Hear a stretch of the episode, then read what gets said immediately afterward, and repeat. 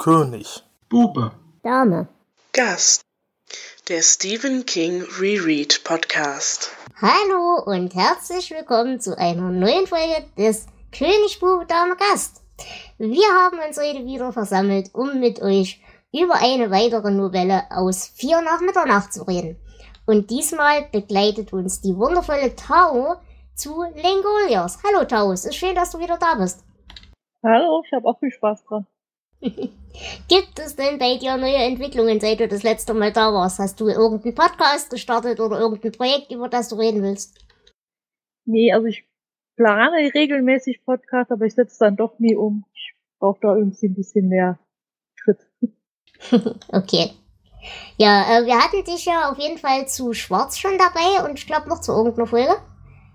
Nee, es war bisher nur Schwarz. Ah, okay. Aber auf jeden Fall freuen wir uns total, dass du diesmal wieder da bist und uns eingesprungen bist, denn eigentlich war ein anderer Gast geplant, aber die Tau hat sich todesmutig da reingeschmissen und hat uns vor dem Sendeausfall bewahrt. In diesem Sinne ganz vielen Dank dafür. Und natürlich sind auch wie immer wieder dabei der Jonas. Hallo Jonas. Hallo Dela. Und der Flo. Hallo Flo. Guten Abend. Ja, und ihr seid auch wieder dabei, das freut uns sehr. Deswegen würde ich sagen, fangen wir gleich richtig damit an. Wie gesagt, wir reden heute über Lengolios oder Lengolios oder wie auch immer man das aussprechen möchte. Und um diese Frage zu klären, übergebe ich das Wort an den Flo, der sicherlich eine zeitliche Einordnung für uns hat. Im Jahr 1969 durchbrach das Passagierflugzeug Global Airlines Flug 33 unterwegs von London nach New York eine bizarre Raumzeitbarriere und wurde in die Vergangenheit geschleudert. Die Crew nutzte einen Geistesblitz, um dasselbe Phänomen für ihre Rückkehr zu nutzen. Von der prähistorischen Zeit über das New York der 30er Jahre gelang ihnen dann möglicherweise die Rückkehr in die Gegenwart. Klingt das bekannt? Auch wenn King diese Geschichte aus der Serie The Twilight Zone nie offiziell als Inspiration für seine Novelle äh, Langoliers oder wie auch immer genannt hat, das sind doch äh, frappierende Ähnlichkeiten drin. Und King hat sich in dieser Geschichte wieder mal an Science Fiction versucht obwohl er eigentlich angekündigt hatte, dass alle vier Geschichten in Vier nach Mitternacht reine Horrorerzählungen sein würden. Aber im Gegensatz zu der Twilight Zone Episode hat King in dieser Geschichte seine Zeitreise um ein paar interessante und neuartige Konzepte und um ein paar ziemlich unwirkliche Monster angereichert und präsentiert uns eine Geschichte, wie wir sie in dieser Form tatsächlich noch nicht gesehen haben. Aber kann uns die Geschichte jetzt auch wirklich überzeugen oder ist sie so schlecht wie die Miniserie, die nach ihrem Vorbild entstanden ist? Das werden wir heute besprechen. Ähm, also haltet euch fest, es könnte ein unruhiger Flug werden.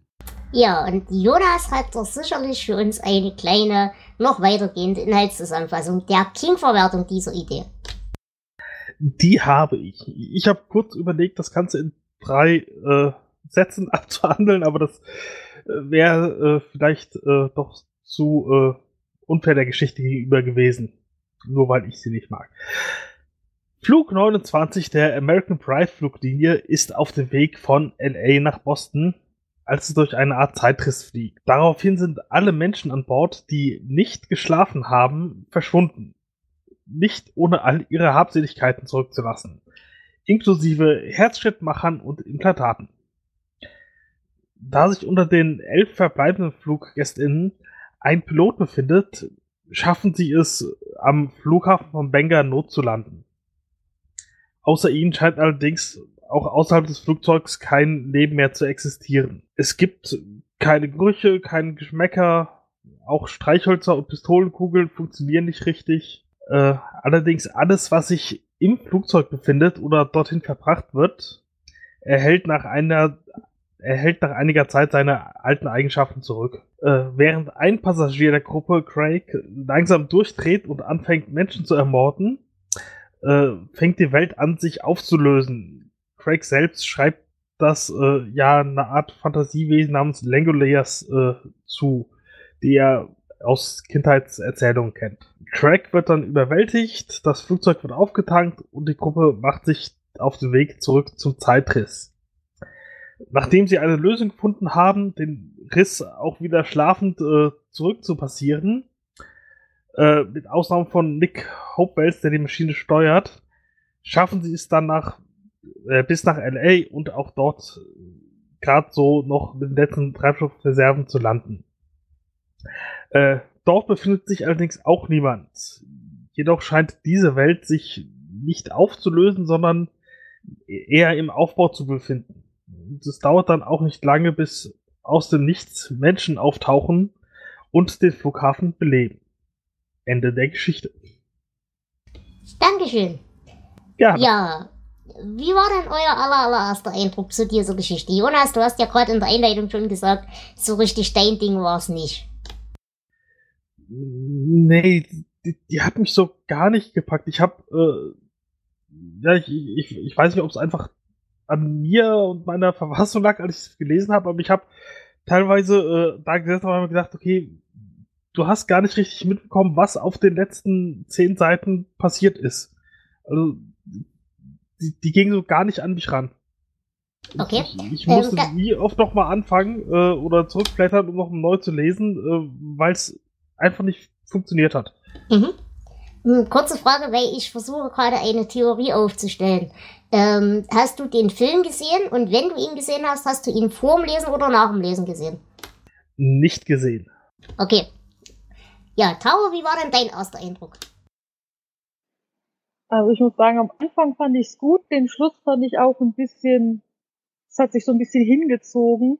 Ähm, liegt vielleicht auch daran, dass ich tatsächlich das Buch als auch den Film schon vor Ewigkeiten mal gelesen bzw. gesehen habe ähm, und einfach wusste, was passiert. Und dann war es mir am Schluss ziemlich langatmig. Also das war so, man weiß, was passiert und dann hat es halt keine Spannung mehr aufgebaut, sondern ein bisschen mehr genervt. Aber ich glaube, dass es tatsächlich daran liegt, dass ich wirklich wusste, was passiert. Mhm. Okay. Und Flo, bei dir? Ich sehe das so ähnlich. Ähm, Ich kann mich nicht dran erinnern, was ich damals gedacht habe, als ich das das erste Mal gelesen hatte. Ich hatte es in Erinnerung, dass es mir ganz gut gefallen hat. Und ähm, ja, dieses Gefühl hat sich jetzt auch äh, es hat es beibehalten. Ähm, ich muss aber auch sagen, das Ende zieht sich tatsächlich. Und wenn man weiß, wie es ausgeht, dann ja, dann ist viel der Spannung eigentlich auch weg. Aber ich finde es tatsächlich, ähm, er hat ja schon ein paar Mal Science Fiction probiert und das war ja meistens jetzt nicht so erfolgreich. Äh, hier hat er ein paar interessante Konzepte drin, die mir schon gut gefallen haben. Mhm. Und du kennst ja auf jeden Fall die Miniserie. Äh, ja, ich habe sie auch mir extra nochmal angeguckt. Ähm, folgendes. Bei mir ist das ähnlich wie bei euch, nur genau umgekehrt. Ich mochte das Ende sehr gern. Der ganze Weg dahin ging mir auf den Keks. Ähm, ich habe aber dasselbe Gefühl gehabt wie Flo. Ich weiß, ich habe das vor zig Jahren schon mal gelesen. Fand es so halb okay, halb gut. Hab dann den Film gesehen. Der Film hat unglaublich viel versaut in meiner Erinnerung hatte jetzt vor dem Lesen schon fast ein bisschen Angst, weil ich eben diese grauenhafte Filmdarstellung im Hirn hatte. Und jetzt, wo ich es wieder gelesen habe und mich an den Film erinnert habe, muss ich sagen, fand ich es gar nicht so schlimm, wie ich erwartet hätte. Gut, dann würde ich sagen, äh, wie gesagt, wir machen das wie bei allen Novellen und Kurzgeschichten. Wir gehen nicht direkt einzeln auf die Charaktere ein, sondern reden einfach wirklich so frei in der Besprechung über alles, was uns einfällt. Was mir hier aufgefallen ist, oder die, die erste schöne Idee, die er ja hier wieder einbaut, ist das Thema Behinderung und Begabung. Denn wir lernen hier ja ein kleines Mädchen kennen, Dina, die auch blind ist, die aber im Verlauf der Geschichte eben eine relativ wichtige Rolle einnimmt, indem sie eben den menschlichen Faktor einerseits entschärft, andererseits aber die Situation schon vor allen anderen erkennt und wahrnimmt. Das ist ja eine Thematik, die haben wir bei King immer wieder. Ist euch das direkt aufgefallen, dass das eben nicht nur das kleine Mädchen ist, sondern auch hier wieder diese Thematik der Behinderung mit drin steckt? Ja, das ist, ist glaub, wird, glaube ich, relativ schnell, relativ deutlich. Ähm, ich würde mal sagen, wir haben es hier wieder mit jemandem zu tun, der das Shining hat. So kommt sie mir vor. Aber trotz allem, ähm, ich finde den Charakter jetzt nicht schlecht, aber so richtig gepackt hat mich das Mädchen nicht. Ich fand die Rolle auch eigentlich gar nicht wichtig, die sie hatte. Also es war eine halbwegs interessante Figur, die eingebaut wurde, aber ohne wirkliche Aufgabe, finde ich. Das Problem habe ich mit den Figuren so durchgehend. Hm. Es sind einfach die Stereotype, die man abgehakt hat. Er hat den Autor dabei, der, äh, der die Aufgabe hat, eine vollkommen abstruse Theorie aus dem Hut zu zaubern, die dann auch noch stimmt. Er hat das, das ähm, übersinnig begabte Kind dabei. Er hat das Arschloch dabei, das alles manipuliert. Und ja, die anderen Figuren. Er hat den Alki dabei. Ja. Der Pilot äh, Brian Engel ist auch um, ja, recht stereotyp ausgefallen, aber okay, kann ich äh, akzeptieren. Nick Hopewell, der, der Brite, der eingreift. Ja, es sind die Figuren, die man in so einer Geschichte halt hat. Das ist, äh, ist zwar ganz gut, weil dann muss man sie nicht großartig vorstellen, weil man kennt die ganzen Stereotype, aber irgendwie sorgt das auch dafür, dass ich mit keiner so eine richtige Verbindung hatte. Ja, ging mir ganz genauso. Es sind halt alles Abziehbilder und selbst die Charaktere, mit denen man sich in irgendeiner Form verbunden fühlen soll, also zum Beispiel Nick oder zum Beispiel eben Dina, äh, das hat für mich weder der eine noch der andere irgendeinen Effekt gehabt, als sie dann gestorben sind. Nick fand ich cool, bis äh, er gesagt hat, dass er Geheimdienstmitarbeiter ist. Dann fand ich, äh, ja, dann dachte ich, na toll, das hätte jetzt nicht sein müssen.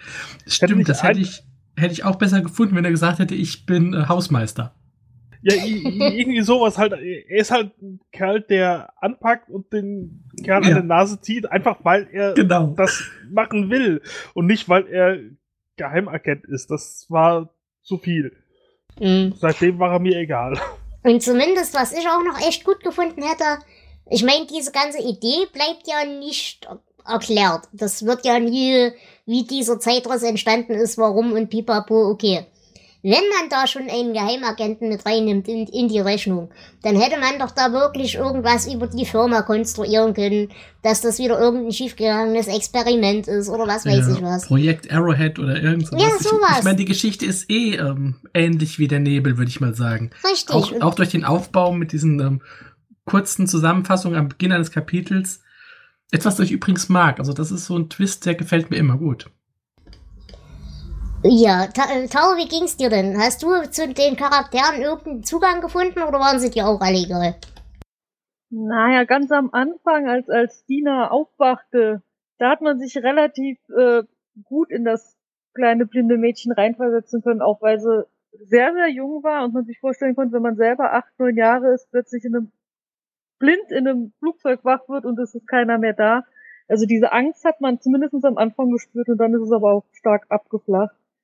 Ähm, ich finde es aber zum Beispiel gut, äh, dass halt keine große Erklärung für den, für den Zeitriss gemacht worden ist, ähm, weil er hat ja eigentlich so Andeutungen gemacht mit äh, Geschehnissen, die ja tatsächlich passiert sind, wie das äh, Verschwinden der Passagiere von der Marie Celeste und äh, von dieser einen Insel.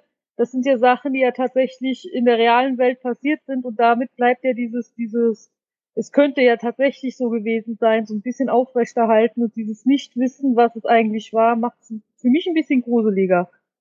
Mhm. Das auf jeden Fall, gebe ich dir recht. Ich habe jetzt auch nicht unbedingt eine Erklärung gebraucht, aber wenn wir schon einen Geheimagenten in diese Rechnung mit reinnehmen, dann kann man den halt auch nutzen, finde ich. Also das ist quasi der einzige Punkt, weshalb ich da gerne eine Erklärung dafür hätte. Ja, man hätte ihn besser nutzen können. Da war ja nur so ganz leicht, damit man, äh, damit er das Messer rausziehen konnte. Also dass man jemanden genau. hat, der genau. auch ab und zu an den richtigen Stellen die Führung übernimmt. Weil er hat ja immer dem, dem, dem Piloten die Führung überlassen, bis auf zwei, drei Stellen, wo es, wo er quasi dann angepackt hat und gesagt, jetzt machen wir das so und so. Mhm. Das muss ich sowieso sagen. Die Chemie zwischen äh, Brian und Nick während dieser Phase im Cockpit, ähm, wo Brian mal kurz so ein bisschen in Panik gerät und so weiter und Nick ihn dann wieder auf den Boden der Tatsachen holt.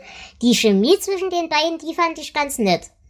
Und das war auch das, was mir noch mit am besten gefallen hat, eben wie du sagtest, Tau, neben dieser Szene, als Dina wach wird und das erste Mal begreift, dass da alle weg sind und dann so auf den Sitzen rumtatscht und auf einmal dieses Haartoupet in der Hand hat.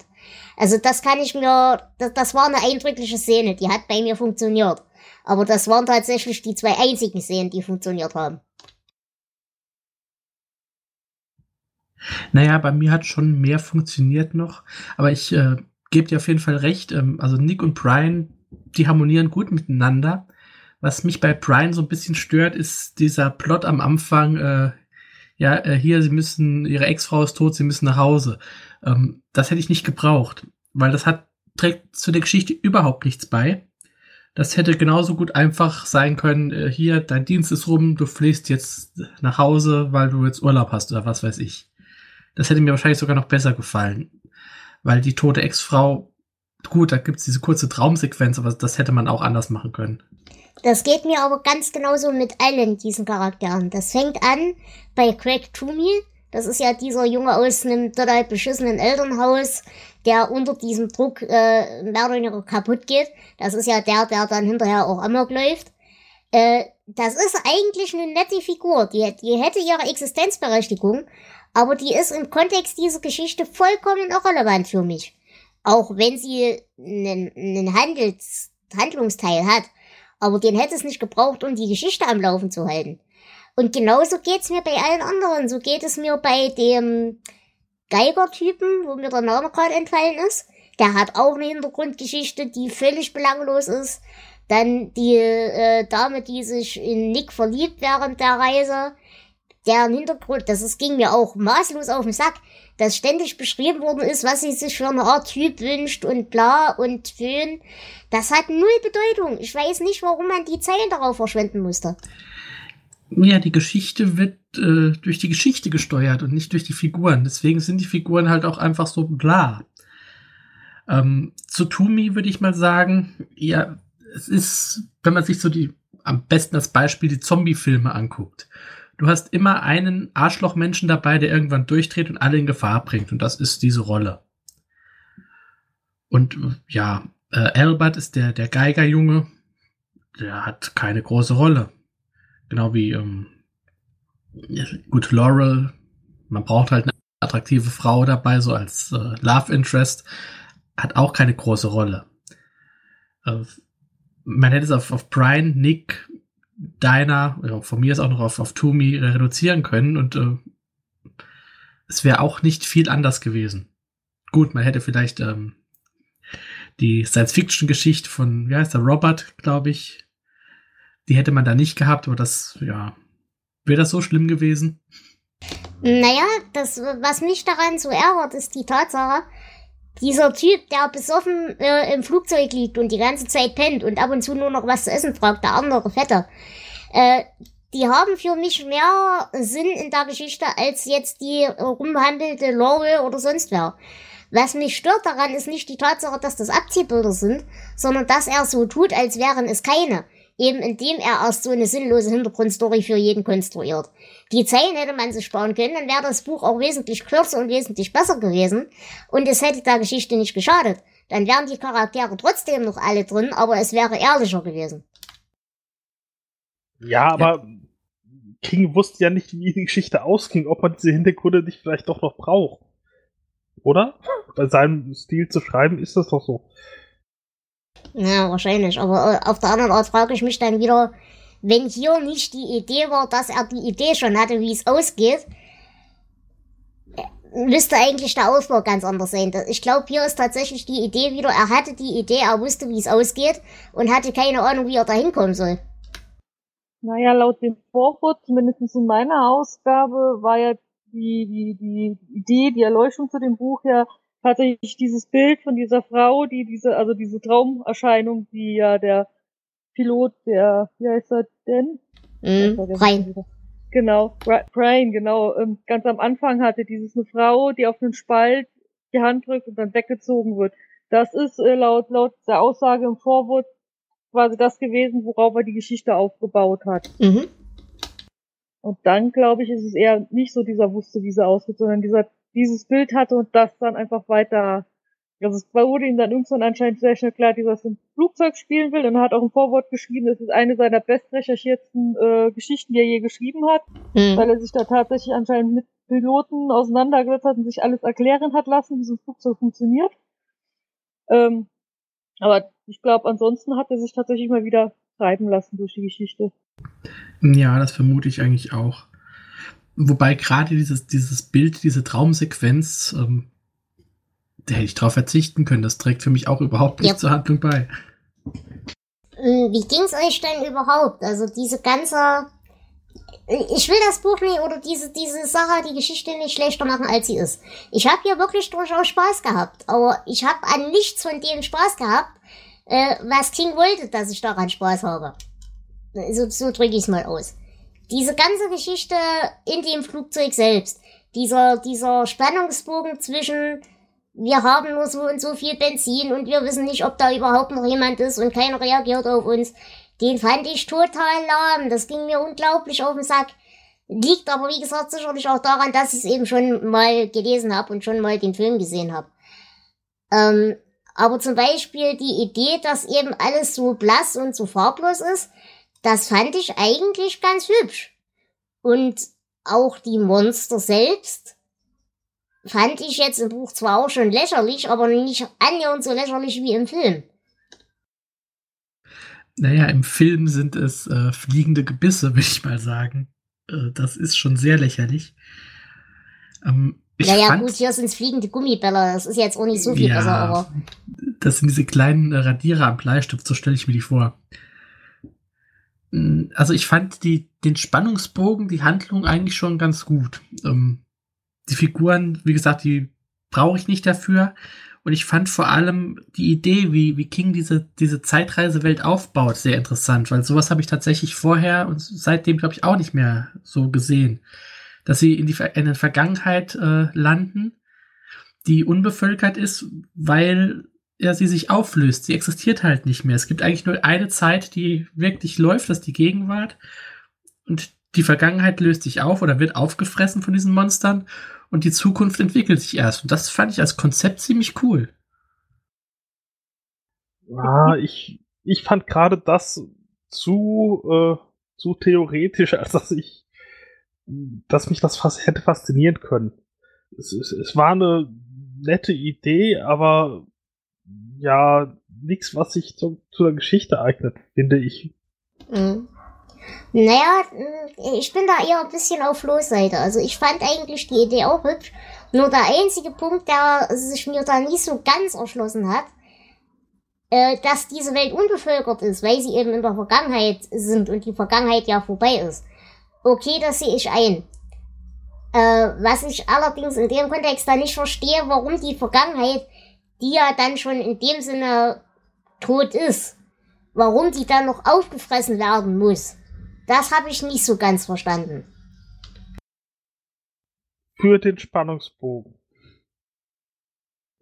Das ist so wie die Dateien, äh, die du am Computer gelöscht hast, die sind immer Garbage noch da, Collection. Ja. die werden dann aber überschrieben.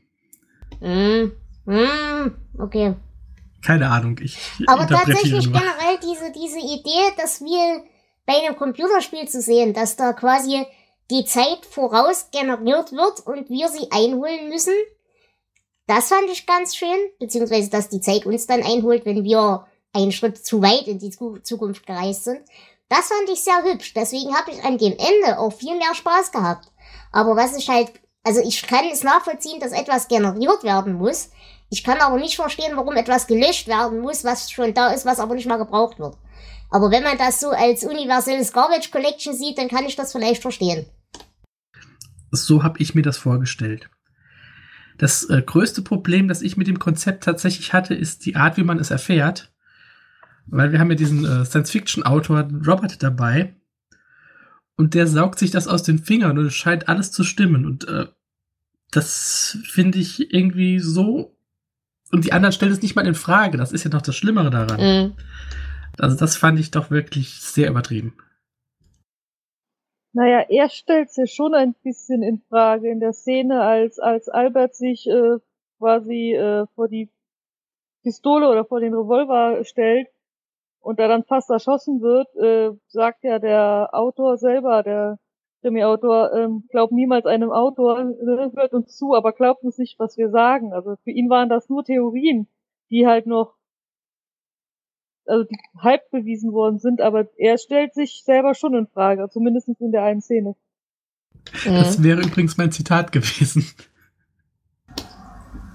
Es ist ja nicht so, als hättest du sonst viele. Ja, aber ich hatte diesmal eins.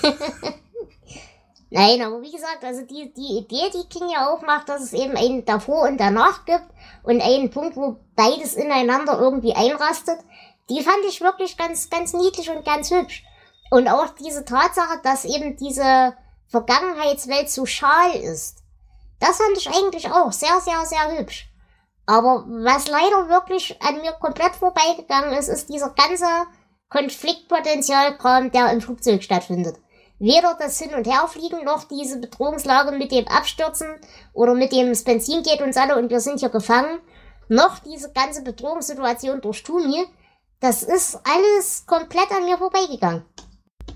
Na gut, ähm, dann würde ich sagen, äh, ganz kurz, ich weiß, dass unser Gast aus den letzten Folgen, der liebe Sönke, zu Dina auf jeden Fall noch mal eine Meinung hatte. Lieber Sönke, du bist ganz, ganz herzlich eingeladen, uns einen Audiokommentar zu schicken, wenn du das möchtest. Denn du hattest ja ein bisschen die Idee, dass Dina kein Charakter ist, keine handelnde Figur und auch kein Kind mit Shining, sondern tatsächlich etwas mehr. Also wenn du das gerne ausführen möchtest, wir würden uns sehr freuen, wenn du das machst. Aber ich glaube tatsächlich, für mich war das wieder einfach nur der Versuch eines übernatürlichen begabten Kindes und die Idee der Behinderung da reinzuschreiben, denn das ist so ein klassischer Literaturtop, für ja. den sich King nicht zu schade ist. Wir hatten Danny Torrance oder wir hatten den, den Jungen aus ähm, The Werewolf von Taka Mills oder wir hatten zig solche Kinder schon. Und wir werden auch diverse Kinder noch haben, äh, unter anderem bei den Brechern, wo eben auch das Element der Behinderung dann nochmal ganz relevant sein würde. Dreamcatcher. Richtig. Ja. Gut. Habt ihr denn jetzt zur Detailbesprechung noch was zu sagen? Sonst würde ich erstmal in die Symbolik gehen. Ich hab nix. Hat lang genug gedauert. Ja, Symbolik. Ich habe ja in den letzten Geschichten schon immer gesagt, diese ganze Kurzgeschichtensammlung für mich schließt sich wie eine Sammlung unter dem Oberbegriff der Umgang mit Druck. Und auch hier ist es natürlich ganz, ganz deutlich. Wir haben einmal äh, Craig Toomey, der quasi sich immer mehr Druck aufbaut und immer mehr Druck selbst aufbaut durch seine beschissene Kindheit und auch hier wieder das elende Elternhaus. Auch das ist ja so ein King-Trope, den wir immer wieder haben. Ähm, ja, er generiert sich seinen Druck selbst und sobald dieser Druck von ihm weicht, äh, geht er kaputt darunter. Nicht unter zu viel Druck, sondern weil der Druck auf einmal weg ist. Und dasselbe ist bei Ace und Brian, die eben beide, ja, relativ, ja, vernünftig unter dem Druck agieren, auch Nick oder eben die Leute, die sich der Sache komplett verweigern. Eben zum Beispiel der Suffkopf, der nur pennt. Oder der Mann, der ständig noch was zu essen fragt und so weiter.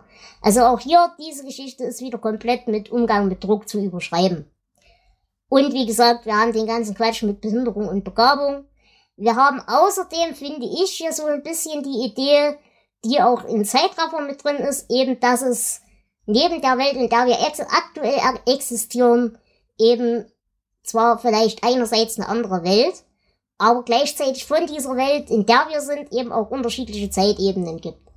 Und im Prinzip ist das ja auch nur eine, eine Iteration von den Turmwelten, finde ich. Gibt's Ergänzungen?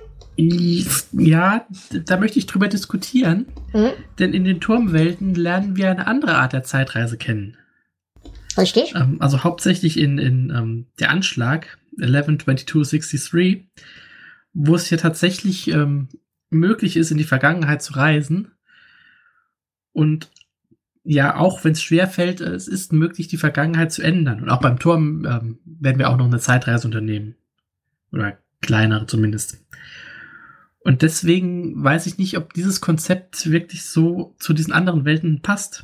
Mm, Stichwort New York, wie würdest du das denn einschätzen? Es ist ja im Prinzip dasselbe New York, aber zu unterschiedlichen Zeiten.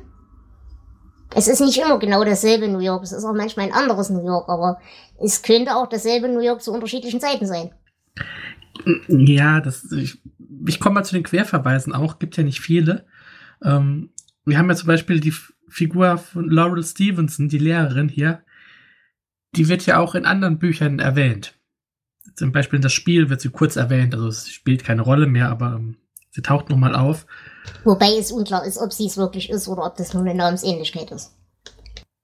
Hm, Ja, in dem Fall ist es, glaube ich, doch schon eher. Es ist nicht unwahrscheinlich, drücken wir so aus. Oder auch in der anderen Zeitreisegeschichte, also in der Anschlag, ähm, da äh, findet Jack Epting ein, ein Plakat für eine ja, Wahl zum, ich habe keine Ahnung mehr für was, zu irgendeine Bezirkswahl. Und äh, da ist der Kandidat Robert Jenkins, also hier der, der Schriftsteller. Das heißt, diese Figur taucht in zwei Zeitreisegeschichten auf, bei denen aber die Zeitreisen wirklich komplett unterschiedlich laufen. Deswegen weiß ich nicht genau, wie das dann zusammenpasst. Diesmal. Mhm. Na, okay. Und ansonsten eine letzte Verbindung habe ich noch. Der Name John Deegan, ähm, das ist der Typ, der Brian über den Tod seiner Frau informiert, ist auch ein Name, den äh, Ben Richards in dem Bachmann-Buch benutzt. Genau. Was ist das? Menschenjagd, ne? Menschenjagd, ja. Ja, genau. Und die Firma aus Feuerkind wird auch mal kurz erwähnt. Und um ein letztes Ding noch zu erwähnen, was, weshalb ich meine Theorie untermauern möchte, dass das auch ein bisschen äh, Ähnlichkeit mit den Turmwelten hat. Einer Welt, die so frisch und neu wie eine Rose kurz vor dem Erblühen ist. Eine Rose ist eine Rose ist eine Rose. Genau. Tau, gibt's noch deinerseits irgendwelche Ergänzungen zur Symbolik oder zu den Verbindungen? Äh, nee, mir ist nur beim Stil noch mal was aufgefallen, oder ist mir eigentlich vorher schon aufgefallen. Ich fand es sehr, sehr spannend, dieser immer am Ende von den Kapiteln.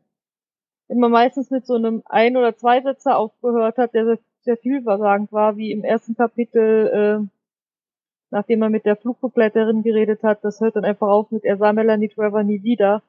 So ein bisschen wie so ein Cliffhanger, aber auch nicht ganz. Muss ich sagen, das hat mir eigentlich sehr gut gefallen, weil man irgendwie immer so ein bisschen so eine Pause zum nächsten Abschnitt hatte. Mhm, okay. Das kannte ich zumindest noch nicht ganz so von King, oder das ist mir vorher nie so aufgefallen. Ja, das stimmt. Es, es hat was eben sehr sprunghaftes, sehr episodenhaftes, was eben so ein Mini-Cliffhanger irgendwo rechtfertigt. Du hast schon recht. Das ist relativ selten bei ihm. Jonas, hast du noch dazu eine Ergänzung? Nee. Zur Detailbesprechung, sonst habt ihr auch nichts zu sagen, nehme ich an. Ich dachte, die haben wir schon durch. Die Geschichte gibt nicht so viel her. Ja, und das ist schade. Es ist wirklich schade. Ich versuche mir ja auch was aus den Fingern zu saugen, aber es ist wirklich nicht mehr da an Substanz. Und dabei, ich möchte es nochmal sagen, auch wenn ich ein bisschen negativ geklungen habe, vielleicht, eigentlich mag ich die Geschichte. Ja, Also, das ist ja. das Schlimme. Ihr seid chronisch. Aber gut, bevor wir Ja. darüber reden, äh, habt ihr denn für diese Sache noch Zitate? Nein. Ich habe mir was rausgesucht und zwar von äh, Tumi. Mhm. Ähm, er musste zu dieser Versammlung im, im Kuh, er musste sie wissen lassen, was er getan hat und dann war er frei. Dann war er frei. So als Beweggrund von Tumi, das war das Einzige, wo ich auch dachte, da hat, wo man sich auch so ein bisschen in den hineinversetzen kann, dieser Freiheitsdrang, sich von diesem Druck zu lösen. Mhm. Okay. Ich habe zwei Zitate.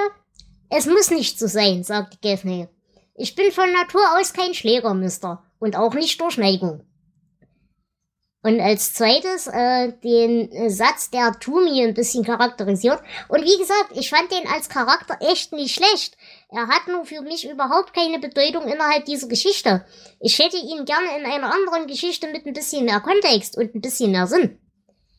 Sie erstickte ihren Sohn abwechselnd mit Zuwendung oder erschreckte ihn mit Zurückweisungen, je nachdem, wie viel Gin gerade durch ihren Blutkreislauf gepumpt wurde. Und hier haben wir wieder die klassische King-Alkoholiker-Thematik. Und natürlich auch ein bisschen Sozialkritik. Die Skrupellosen bereicherten sich fröhlich auf Kosten der Dummen. Gut, Flo, dann sag uns doch noch ein paar Worte zu dieser dämlichen Verwertung. Es gibt eine englische Hörbuchversion, gelesen von William Defoe. Und dann gibt es noch diese äh, zweiteilige Fernsehminiserie von 1995. Ja, wir haben ja schon drüber geredet, sie ist nicht wirklich gut. Ähm, der, der ähm, Schriftsteller wird zum Beispiel von Dean Stockwell gespielt, der vielleicht bekannt ist als Al aus äh, Zurück in die Vergangenheit. Und Was ja hier schön passt. was passt, äh, was nicht passt, ist, dass Tumi gespielt wird von, ähm, kennt ihr die, die, die alte Comedy-Serie Ein Griecher erobert Chicago? Nein. Ich, ähm, da gibt es eine Figur namens Balki. Ich glaube, gespielt von Bronson Pinochet oder so ähnlich wird der ausgesprochen. Äh, die sehr, ja, sehr comedyhaft ist, sehr überzeichnet. Und dieser Darsteller spielt den Tumi und das ist eine Fehlbesetzung sondergleichen. Ähm, ich habe jetzt hier ein Zitat vom Filmdienst 22 1995. Immerhin ist der Film handwerklich solide und weist für eine Zeitreise-Variante erstaunlich wenig logische Brüche auf, so dass er Zuschauern, die über dümmliche Dialoge und plump agierende Schauspieler hinwegsehen können, ein Mindestmaß an Unterhaltung bietet. Also mehr als ein Mindestmaß bietet der Film wirklich nicht. Nee. Selbst Ähm. in, in verklärter Nostalgie bietet der nicht mehr als das. Genau. Aber King hat einen äh, Gastauftritt als Vorgesetzter von Toomey, so ganz kurz mal. Ist- Hier würde mich tatsächlich mal interessieren, wie ist denn Kings eigene Meinung zu dem Film? Ist dir das bekannt? Habe ich leider nichts gefunden. Aber da der Film schlecht ist, wird er wahrscheinlich sagen, oh, tolle Verfilmung. Richtig, genau deswegen denke ich nämlich. Und, und man muss ja zugeben, so schlimm die Langoliers im Film sind, aber im richtigen Buch sind sie halt auch nicht so viel besser. Ich befürchte, die werden ziemlich nah dran sein im Film zu dem, was sich King da vorgestellt hat. Es sind halt auch Effekte, Fernseheffekte von 1995. Und, Mhm. ähm, ja, das ist nicht so überwältigend. Also, Freunde, auch wenn ihr Freunde schlechter Filme seid, den müsst ihr euch nicht angucken. Der ist nicht so schlecht, dass er witzig ist, der ist einfach nur schlecht. Und vor allem als Miniserie halt auch noch sehr lang. Richtig. Gut, liebe Freunde, dann bleibt mir an dieser Stelle nur noch euch um eure Bewertungen zu bitten und wir bewerten von 0 bis 19. Liebe Tau, fang du doch mal an. Also ich würde eine 12 geben. Also es ist, wie gesagt, den Anfang fand ich relativ gut ähm, und dann halt diese doch etwas quälende Schluss, bis man dann durchgekommen ist. Aber allem im allen hatte ich schon Spaß gehabt, das zu lesen. Also von daher mit 12 finde ich da sehr angemessen. Okay? Jonas? Es gab eine einzige Szene, die ich, die okay war, die ein bisschen Spannung gebracht hat. Das war, als sie überlegt haben, wie sie denn jetzt schlafend durch den Zeitriss kommen. Aber auch da war klar, dass sie es schaffen. Und es, ja, ansonsten hat mir dieses Buch oder die, diese Geschichte einfach gar nichts gegeben. Ich gebe drei Punkte. Okay, das ist hart. Ähm, dann würde ich mich der Tau anschließen. Ich gebe auch wieder 12 Punkte. Wie gesagt, äh, das Buch kommt jetzt, glaube ich, in der Besprechung noch ein bisschen schlechter weg, als es eigentlich müsste. Weil es hat eigentlich überhaupt keine Substanz, aber es hat trotzdem einen Vibe und eine, auch finde ich, eine Geschwindigkeit, in der sie es schön liest. Ähm, und wie gesagt, ich weiß sehr zu schätzen diese letzte Szene, als quasi die Vergangenheit in der Gegenwart einrastet. Dieses Gefühl des Einrastens, das fand ich sehr, sehr, sehr, sehr schön und das hat mir die ganze Geschichte gerettet. Davon abgesehen, ich mag Tumi und ich mag Dina, obwohl sie beide, wie gesagt, in dieser Geschichte eigentlich ein kleines bisschen überflüssig sind und ich sie mir beide lieber in einer anderen Geschichte mit mehr Inhalt gewünscht hätte. Aber ich habe trotzdem Spaß gehabt, ich habe trotzdem mehr Spaß gehabt als bis jetzt in den anderen Geschichten aus dieser Sammlung. Deshalb, ja, zwölf Punkte. Flo, wie sieht dein letztes Wort aus? Ich sehe das tatsächlich ähnlich wie du. Ähm, ich hatte Spaß an der Geschichte. Ich finde auch, dass sie tatsächlich die beste in dieser Sammlung ist. Ähm, das heißt aber nicht, dass sie jetzt wirklich gut ist. Also, ähm, da ich dem Bibliothekspolizisten zwölf Punkte gegeben habe, gebe ich jetzt hier 13. Aber mehr wird es dann leider auch nicht. Okay. Damit müssten wir wieder eine dieser Geschichten haben, wo wir einen sehr, sehr, sehr großen Abstand zwischen den Bewertungen haben. Aber Jonas, ich verstehe trotzdem, warum du das Buch nicht magst. Mir geht es anders, aber ich kann es sehr gut nachvollziehen. Ja, dann. Nun gut, liebe Hörerschaft, es war mir wie immer eine Ehre für euch zu senden. Wenn ihr mitmachen wollt, könnt ihr das gerne tun. Schaut einfach in unsere Leseliste, guckt mal nach, was noch frei ist. Für dieses Jahr sind wir schon ganz gut ausgebucht, aber nächstes Jahr sind wieder ganz viele Romane und Kurzgeschichten frei. Ihr braucht nichts weiter, um mitzumachen. Ihr braucht bloß Teamspeak oder Skype und ein Mikro zum Reinreden. Wenn ihr das Buch, das ihr besprechen wollt, nicht habt, dann sagt uns einfach rechtzeitig Bescheid. Wir würden uns dann drum kümmern, dass ihr euch das noch, ja, dass ihr das noch bekommt rechtzeitig. Und ansonsten bleibt mir eigentlich nur übrig, mich bei Tau zu bedanken. Es war sehr schön, dass du wieder da warst. Gerne wieder. Ich bedanke mich außerdem beim Jonas. Immer gerne. Bedanke mich außerdem beim Flo. Letzte Nacht und die Nacht davor. Lengolayas, Lengolayas klopfen an mein Tor. Es war wieder schön, Dela. Und ich verabschiede mich bei euch und danke euch fürs Zuhören, liebe Zuhörerschaft. Wir hören uns dann das nächste Mal wieder zur letzten Geschichte aus Vier nach Mitternacht, nämlich das geheime Fenster, der geheime Garten. Bis dahin, passt auf euch auf, lasst es euch gut gehen. Ciao!